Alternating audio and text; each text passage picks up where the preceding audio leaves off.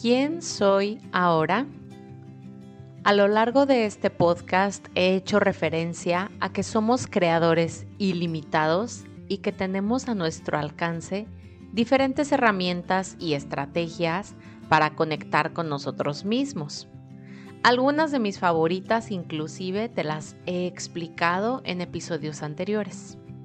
Sin embargo, me he percatado que la base de toda técnica para mí es la calma. La calma es ese estado en el que la mente se aquieta, se encuentra serena y predomina la paz. Esto provoca una sensación de completitud, es decir, sin necesitar realmente nada más.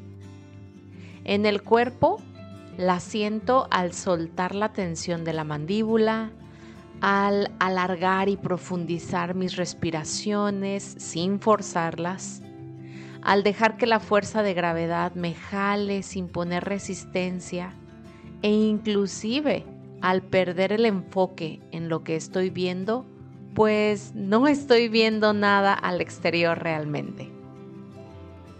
Ahora, me es más fácil explicarte cómo es que al perder la calma todo intento por manifestar algo se complica.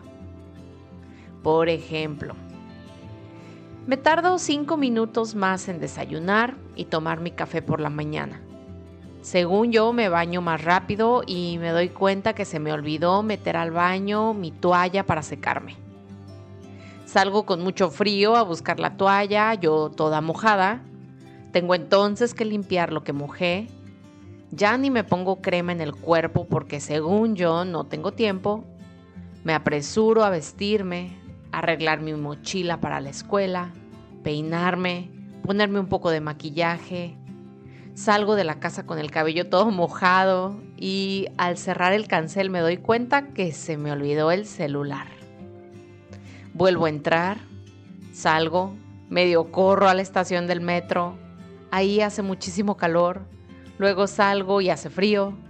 Llego rayando al salón de clases y ni alcanzo a centrarme y calmarme. Y así pretendo tener tres horas de clase intensiva de húngaro. Uf, todo lo que se desencadenó por haber dejado para después mi calma interior. Pude haberme conectado conmigo misma, permitirme relajarme y prácticamente llegar a la misma hora, pero en otra frecuencia más elevada. ¿Cuál habría sido la diferencia? Fácil.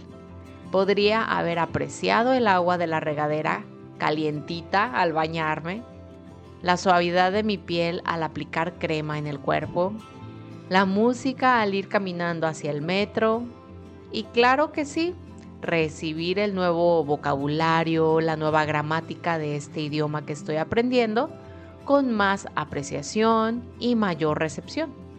Lista para ello. Y este puede parecerte un ejemplo muy mundano, pero como te presentas ante lo pequeño y cotidiano, es como aprendes a presentarte ante lo grande, trascendental y extraordinario.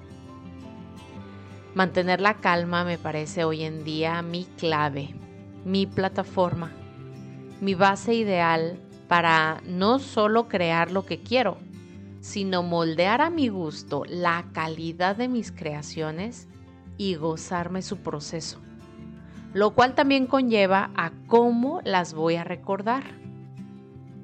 Considero que estarás de acuerdo conmigo en que no es lo mismo llegar a una meta o un sueño recordando lo especial, facilito y divertido que fue el camino para llegar a ello, que a recordar el sufrimiento, el esfuerzo, el desgaste y la ansiedad que viviste para conseguirlo.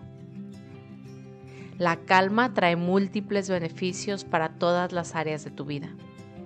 Tus relaciones, tu salud física, tu manera de ver la vida, tu resiliencia ante algún suceso inesperado, tu manera de presentarte y abrazar el caos y simplemente tu forma de ver la vida y vivirla.